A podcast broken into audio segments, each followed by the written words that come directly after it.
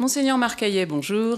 Bonjour. Alexandra Guerre, bonjour. Bonjour à tous. Bienvenue dans cette émission mensuelle, émission diffusée sur Radio Lapourdie et Radio Présence, où nous abordons avec vous, Monseigneur Hayet, euh, des sujets d'actualité qui concernent l'Église et notre diocèse. On va commencer avec euh, l'Église universelle et euh, donc un retour sur le synode qui a eu lieu du 4 au 29 octobre. Alors quand on dit synode, en fait c'est la première session générale des évêques, il y en aura une deuxième l'année prochaine. Qu'est-ce qu'il faut retenir en quelques mots de, cette première session qui a eu lieu donc à Rome? Alors, on n'en sait pas forcément euh, beaucoup, parce que comme vous savez, le synode s'est déroulé à huis clos, de manière à éviter sans doute euh, euh, la pression des médias qui, quelquefois, pèse sur les grandes assemblées de l'Église. nous en savons quand même quelque chose à travers une lettre qui était adressée au peuple de Dieu à la fin de cette première assemblée générale du synode ordinaire des évêques, même s'il y a eu plus que des évêques qui ont participé. Et euh, nous savons aussi par la synthèse qui a été euh, euh, publiée. Mais je me rapporterai surtout au témoignage qui nous a été donné au cours de la dernière assemblée plénière par les, les quatre évêques qui nous ont présentés, plus les personnes qui avaient été nommées par le pape pour augmenter notre délégation française une consacrée du diocèse de Rodez et le cardinal Jean-Marc Aveline. Il ressort du témoignage qu'ils nous ont fait un certain nombre d'éléments que je vais rapidement euh, rapporter. D'abord que la forme du synode, euh, en circuli minores, comme on disait habituellement dans le langage euh, officiel, les, cercles mineurs, ont remplacé totalement la forme de l'Assemblée générale en, hémicycle, si je puis dire. Euh, même s'il y a eu des moments de prise de parole générale grâce à des moyens technologiques tout à fait performants, hein, un ordinateur sur chaque euh, salle, sur chaque table. Les tables où les évêques étaient plutôt mêlés, par groupe de langue sans doute, mais bon, comme il y a des gens qui parlent l'italien, l'anglais, on pouvait aussi être avec euh, d'autres évêques et d'autres personnes, d'autres continents ou d'autres latitudes. je crois que ça a été très apprécié. Parce que, comme le voulait le Saint-Père, c'est une manière de faire, hein, qui est pas complètement avec d'autres, mais il fallait partir de l'expérience. Donc c'était ce que l'on appelait le mode de la conversation dans l'esprit. Après avoir prié ensemble, je crois qu'il y a eu des temps de silence, des temps de prière assez conséquents, eh bien, sur le thème donné par l'Instrumentum Laboris, c'est-à-dire le, document de travail qui, euh, a été la base de leurs échanges, eh bien, il s'agissait de donner l'expérience que l'on avait de cette réalité là où l'on était. Et euh, ça a été très frappant, Monsieur Rouget en particulier a dit combien il avait été frappé par l'importance du témoignage des églises autres que celles de l'Europe, parce que nous sommes, nous, très européocentrés, souvent, avec des problématiques qui sont celles de notre Occident, pas mal phagocytées aussi par le consumérisme, euh, etc., que nous connaissons plus que d'autres. Et, c'est vrai que cette parole des évêques d'Afrique, euh, cette parole des évêques d'Asie, euh, et des évêques de l'Est aussi de l'Europe, a été très déterminante dans l'ouverture à l'Église universelle de ce synode. C'était pour ça une très belle expérience. La deuxième chose qui a été rapportée euh, euh, par tous les évêques qui ont témoigné, c'est que ce qui était au centre des débats, c'est pas ce que les médias nous avaient dit, pas peut-être aussi ce qui était pointé de manière un peu obsessionnelle par l'instrumentum laboris, mais c'était la nature missionnaire de l'Église, à la fois fondée dans la constitution Lumen Gentium sur le mystère de l'Église et cette grande euh, élan missionnaire qui est quand même euh, l'objectif premier du Concile, tel que le magistère aussi de l'Église euh, après le Concile nous l'a sans cesse rappelé. Et enfin, l'analyse du cardinal Aveline, comme toujours avec beaucoup de finesse, est, est, toujours très très attendue, qui nous a dit l'expérience est très bien, très bien de partir l'expérience, mais il a manqué vraiment, alors c'est peut-être parce que ça n'est que la première session, la, réflexion théologique. Voilà. Et il a dit cette formule en disant l'expérience sans la théologie qui permet de prendre du recul et d'atteindre à l'universalité de la révélation qui vient de Dieu et pas de nous-mêmes, eh bien, peut sombrer dans l'idéologie. Et donc, il appelait d'une certaine manière de ses voeux à ce qu'il y ait aussi une réflexion théologique qui euh, complète cette première euh, expérience. La nouveauté, quand même, c'est la, place des laïcs dans la discussion alors c'est une nouveauté d'une certaine manière, puisqu'il y avait déjà eu la place à travers la consultation du peuple de Dieu hein, qui a précédé. Euh, il y a eu en effet des consacrés, des prêtres et des laïcs qui ont été introduits dans ces discussions de ce synode des évêques, sans doute aussi pour aider les évêques dans leurs propres réflexions et, être davantage encore à l'écoute hein, du, peuple de Dieu. Donc ça, c'est Est-ce qu'on n'est pas passé euh, du synode des évêques au synode de l'Église? Alors moi je ne pense pas. Euh, je pense que c'est toujours le synode des évêques, euh, même si on a introduit dans leurs échanges des voix de membres du peuple de Dieu euh, plus diversifiés. Alors, vous avez publié récemment un, livre, Monseigneur Hayek, qui s'intitule Le temps des saints, ne soyons pas des chiens muets, aux éditions Artege. Alors, dans ce livre, vous expliquez justement que euh, certains euh, espèrent, avec le synode, réformer les structures de l'Église. Vous vous expliquez que ce n'est pas ça l'essentiel. Est-ce que vous pouvez nous en dire deux mots? Oui, j'essaie de montrer que euh, ce n'est pas d'abord la réforme des structures de l'Église, comme si l'Église était une réalité avant tout humaine et, qui forcément devait s'adapter aux évolutions des temps et de la société dans laquelle l'Église est appelée à exercer sa mission.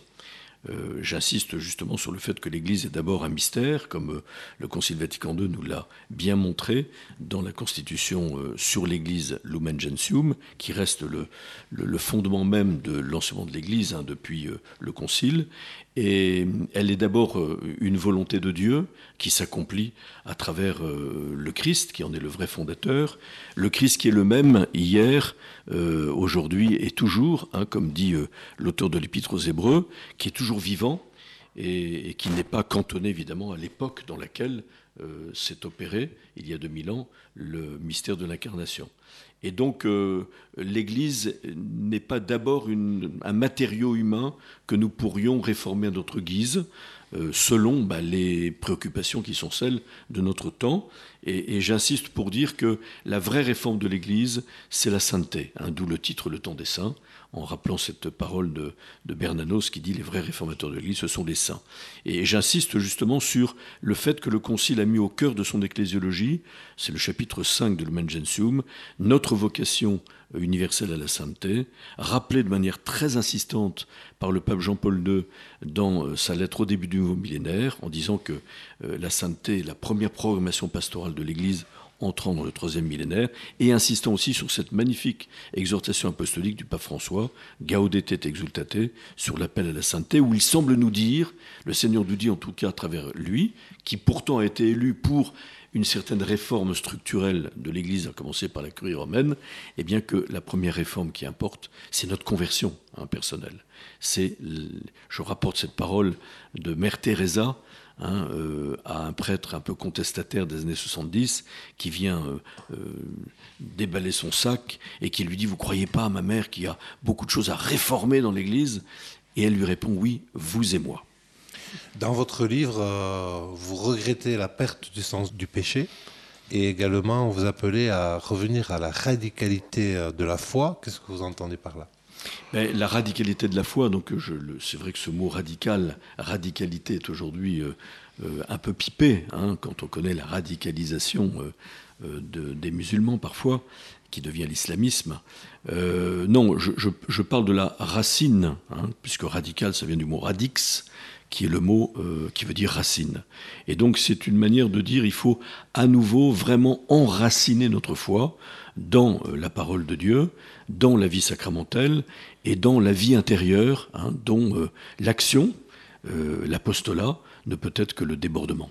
Vous parlez aussi de la fin de l'église régionale. Ça peut paraître un peu paradoxal puisque chaque église particulière est régionale finalement. Vous avez l'air euh, d'espérer de vos voeux une, une église supranationale, mais est-ce qu'on n'est pas quand même une religion de l'incarnation, de l'inculturation? Alors justement, quand je dis église supranationale, je ne dis pas église internationale qui ne balaye pas les, euh, j'allais dire, les, circonstances euh, nationales et régionales. Quand je dis la fin de l'Église régionale, c'est un peu forcé pour dire que quelquefois l'Église régionale s'oppose à l'Église universelle.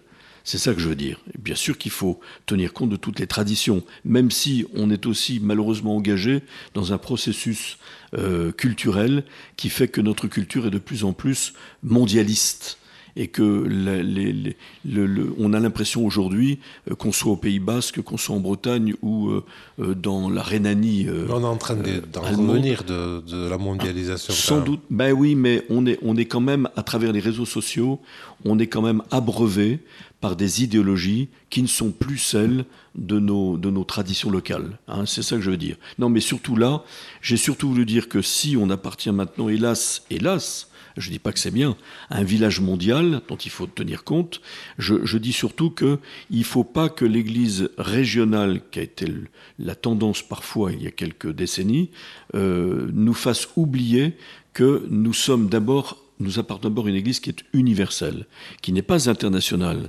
qui, gommerait toutes les euh, particularités régionales ou euh, nationales, mais qui est supranationale, qui est au-dessus des nations, même si elle s'incarne aussi dans les cultures et les traditions locales, qu'il ne s'agit pas d'oublier. Alors, une idée de cadeau de Noël, euh, en octobre, le pape François a publié deux exhortations apostoliques c'est la confiance euh, sur Sainte Thérèse de l'Enfant Jésus et Laudate Deum, qui est plus ou moins une suite de Laudato Si. Est-ce que vous nous conseillez ces livres à offrir? Bien sûr. Je, vous conseille aussi d'offrir mon livre, certainement, Le Tour des Saints, mais il coûte plus cher que chacune de ces exhortations apostoliques.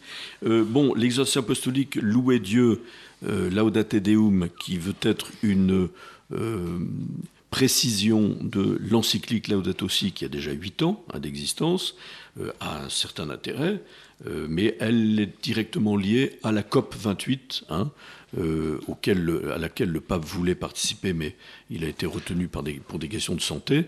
Et, je dirais qu'il il rappelle l'urgence euh, de décisions internationales par rapport euh, à, au dérèglement climatique. Est-ce que vous direz que c'est un texte politique du pape? Un peu politique dans le sens où il prend position euh, dans un registre qui n'est pas forcément celui de l'Église, même s'il le resitue toujours dans la grande visée de Laudato Si, qui est celui de l'écologie intégrale. Et d'ailleurs, la dernière phrase qui donne tout son sens à l'ensemble du document, je le cite, euh, le numéro 73, Louer Dieu est le nom de cette lettre, parce qu'un être humain qui prétend prendre la place de Dieu devient le pire danger pour lui-même. Donc je pense que ça donne bien l'orientation de ce sujet de ce, de texte. L'exhortation apostolique, c'est la confiance de Sainte Thérèse d'Enfant Jésus, euh, qui a été écrite par le pape pour le 150e euh, anniversaire de sa naissance, euh, ainsi que pour le 100e anniversaire de sa béatification en 1923 par le pape Pie XI, est aussi très belle dans le sens de ce que nous disions tout à l'heure. J'y retrouve en effet la veine de son exhortation apostolique sur l'appel à la sainteté, et, qui convient bien aussi euh, dans le contexte de mon livre, Le temps des saints, où, il donne euh, Sainte Thérèse d'Enfant Jésus euh, comme exemple et modèle, en particulier pour la confiance. Dans un monde où nous sommes dans l'inquiétude, où nous sommes dans une culture très anxiogène, je pense que le message de Sainte Thérèse d'Enfant Jésus, tel qu'il nous est rapporté par le pape François, est déterminant. Hein. il nous établit dans la confiance. Hein. Extrêmement important pour nous. Monseigneur Ayet, nous continuons avec vous cette euh, émission. Nous allons parler de l'événement de cette année qui a commencé le, 26 novembre dernier à Bayonne. C'est l'année de la foi et de l'appel que vous avez euh, lancé officiellement. De nombreux prêtres euh, étaient d'ailleurs présents à cette, à cette messe de, lancement. Vous souhaitez vraiment que ce soit une année à laquelle tout le, diocèse participe d'une manière ou d'une autre? Oui, je pense qu'on l'a déjà pas mal annoncé depuis le début de l'année. Euh, non seulement aux prêtres, mais à l'ensemble du peuple de Dieu par les moyens de communication de notre diocèse.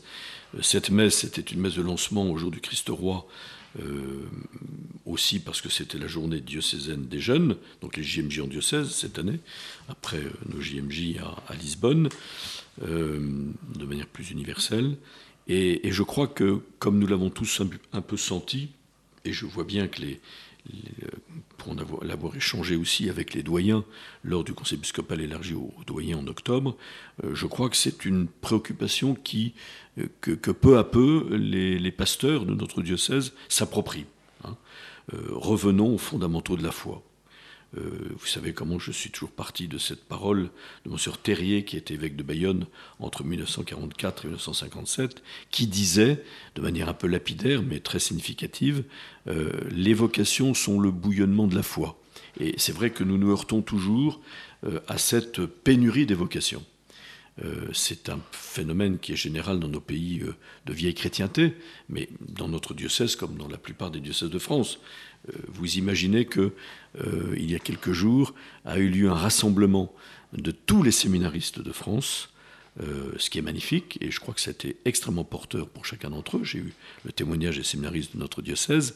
Euh, ils étaient 600. 600 donc à Paris 600 euh, à Paris, dont une centaine de la communauté Saint-Martin, sixième. c'est quand même impressionnant. Quand vous savez que moi j'étais le week-end du 2 décembre à Valencia, en Espagne, en 1950, il y avait 1000 séminaristes dans le diocèse de Valence, en Espagne. Donc 600 pour la France.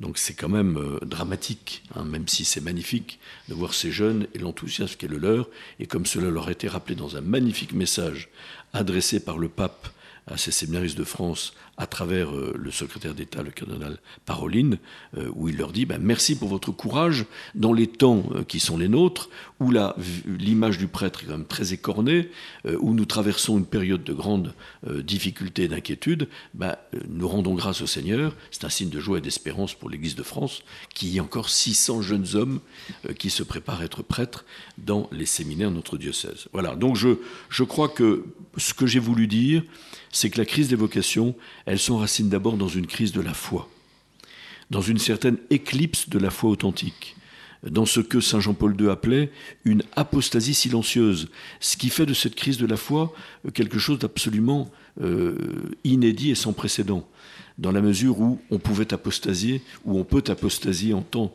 euh, ou en période de, persécution, parce qu'on est menacé dans sa vie, dans sa liberté, dans ses biens fondamentaux, euh, en raison de sa foi. Là, on vit comme si Dieu n'existait pas, et on apostasie sa foi alors même que l'on n'est pas menacé dans sa vie et dans ses biens fondamentaux. Donc euh, je pense que c'est un appel à, vraiment euh, euh, centrer à nouveau nos communautés chrétiennes, à nouveau, de manière plus insistante en tout cas, sur la foi, hein, comme connaissance, comme intimité avec le Christ, comme témoignage aussi à rendre au monde d'aujourd'hui.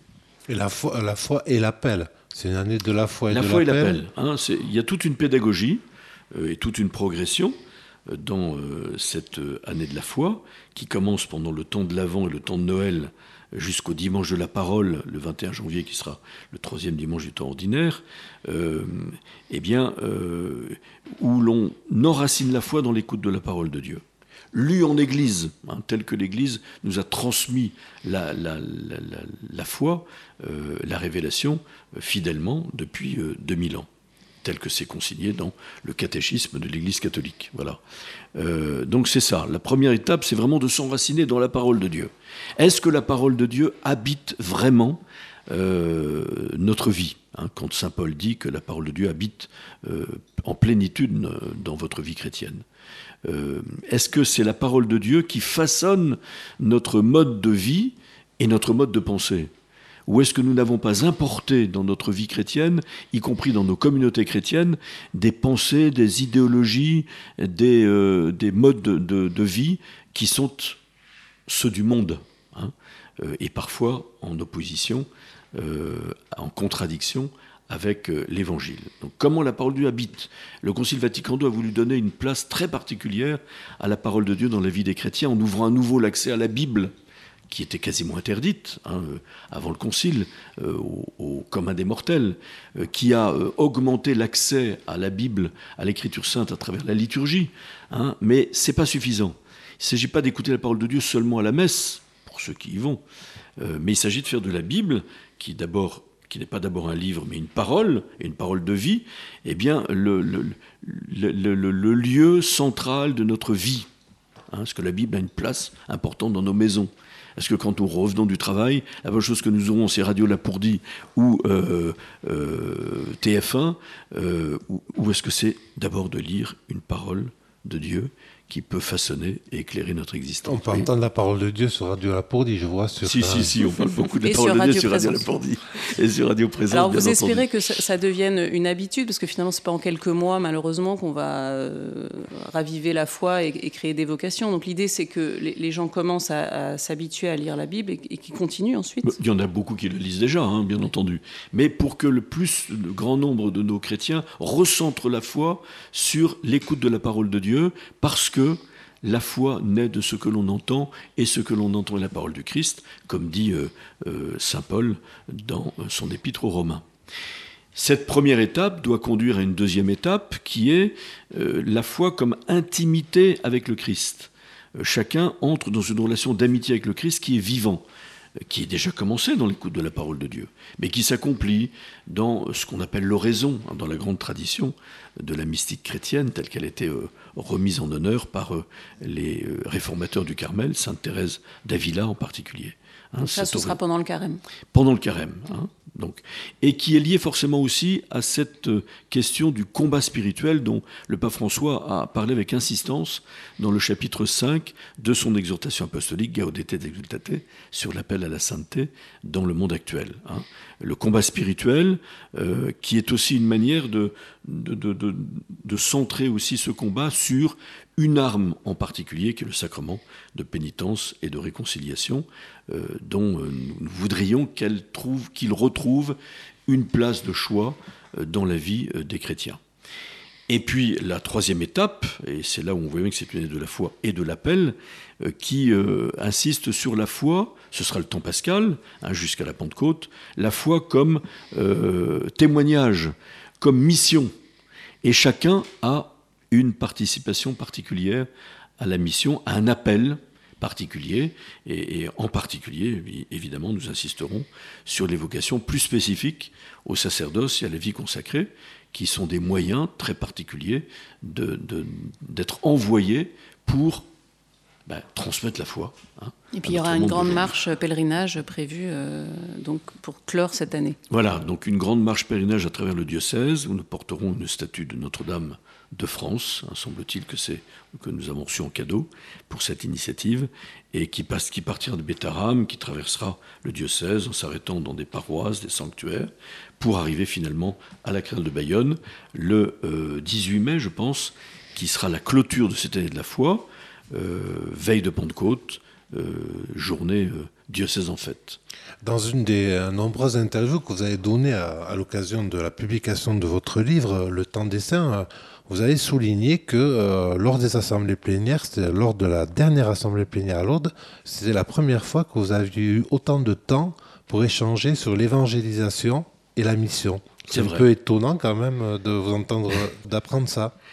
C'est étonnant et pas à la fois parce qu'on a été préoccupé de ces dernières années par beaucoup de questions, en particulier, comme vous le savez, et ça reste à l'ordre du jour évidemment de nos préoccupations, euh, eu égard surtout à la souffrance des victimes, mais la question des abus, hein, qui nous a occupé beaucoup ces dernières années.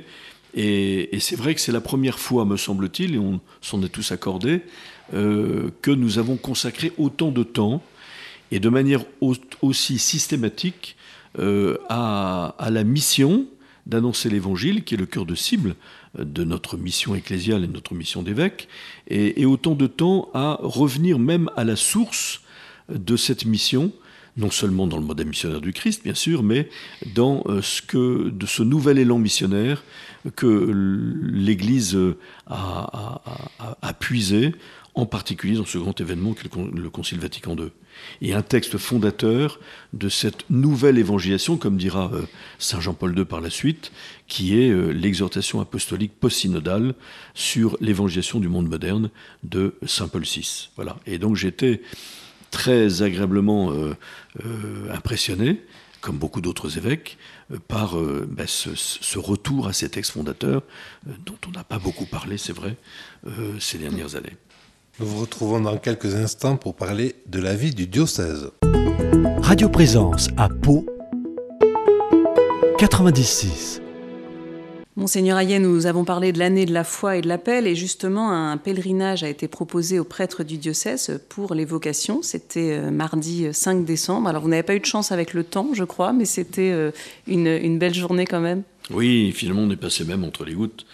Euh, d'abord, je, remercie beaucoup le service des vocations qui a été renouvelé hein, dans le cadre de la pastorale des jeunes, et en particulier l'abbé Fabien Damet, qui est le responsable de ce service euh, pour l'organisation de ce pèlerinage des vocations. Hein, ils l'ont fait avec beaucoup de cœur et, beaucoup de, de, détermination.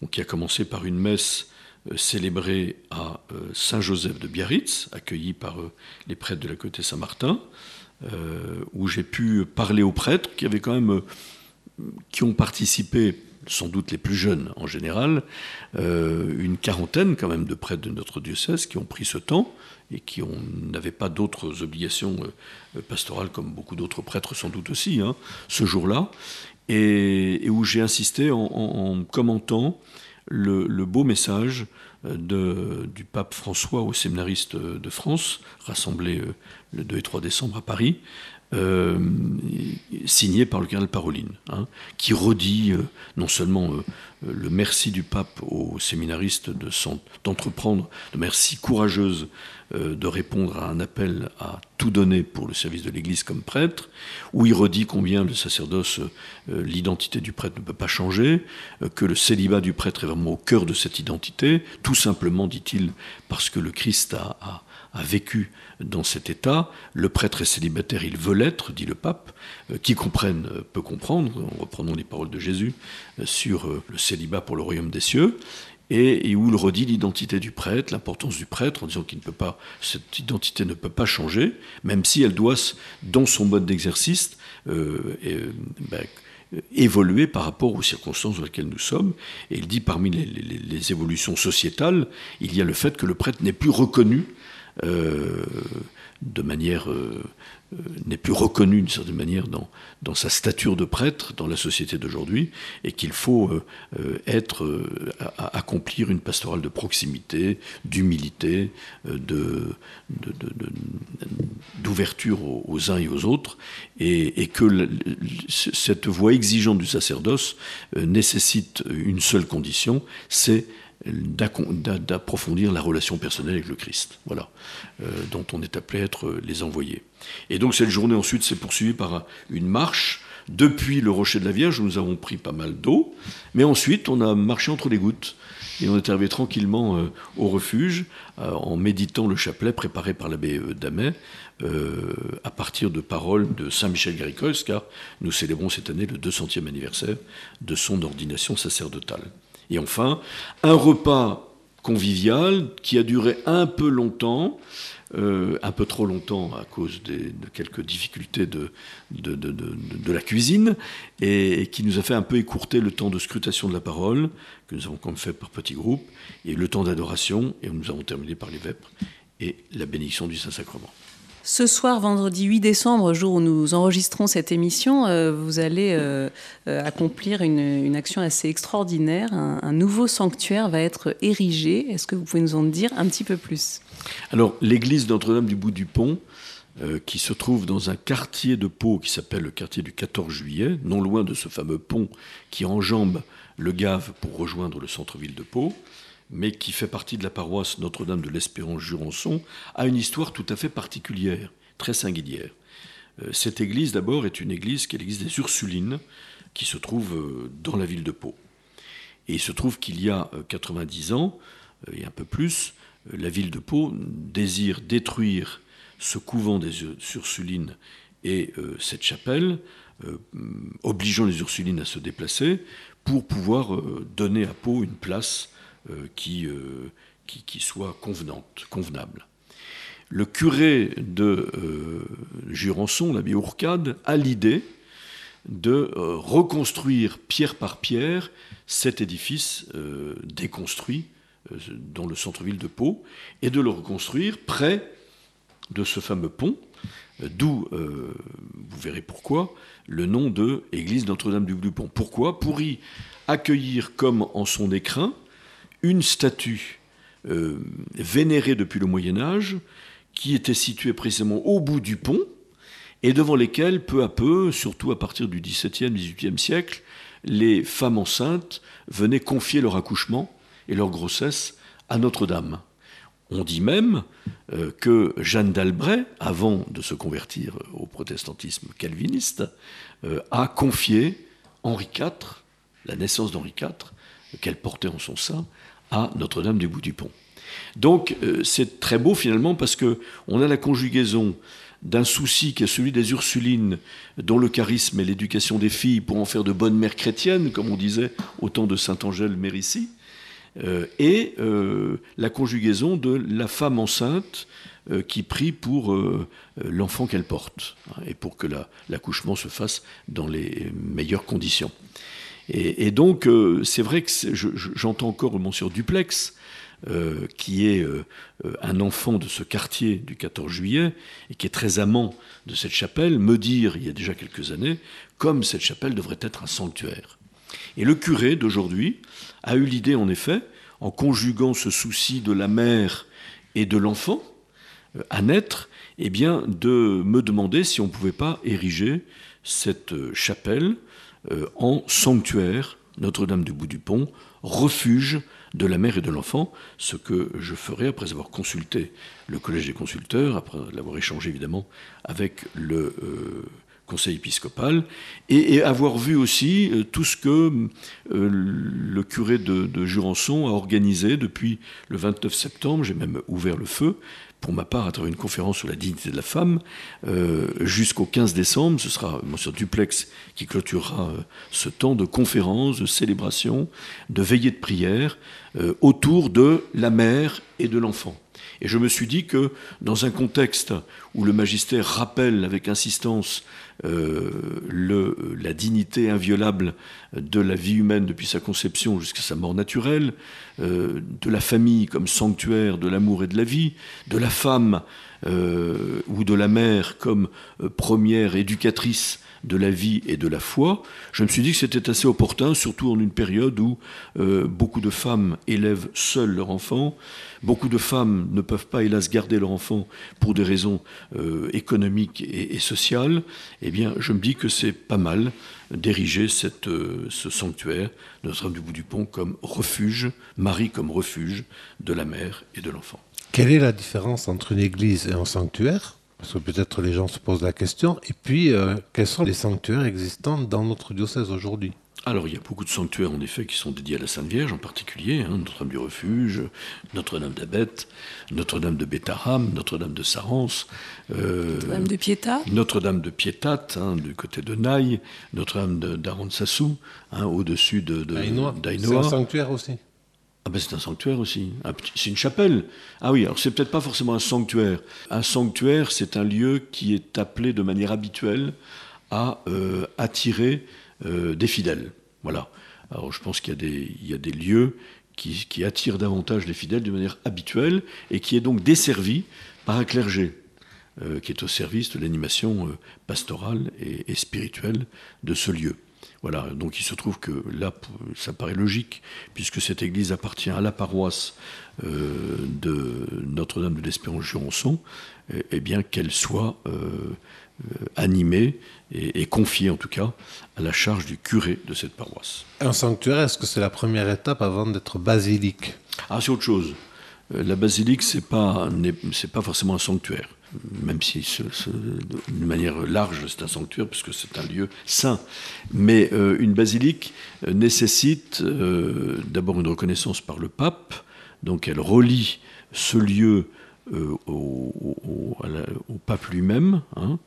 Euh, une basilique, c'est un lieu où il y a une dévotion très particulière liée à un miracle, une apparition, euh, un événement ecclésial lié à une vénération de la Vierge Marie ou d'un autre saint, qui est quand même très significatif dans l'histoire, et qui est desservi par des prêtres qui peuvent assurer dans ce lieu l'office divin donc la, prière de l'Église d'une manière euh, quotidienne, où on enseigne euh, fidèlement au magistère de l'Église et, où on se relie donc au magistère du pape.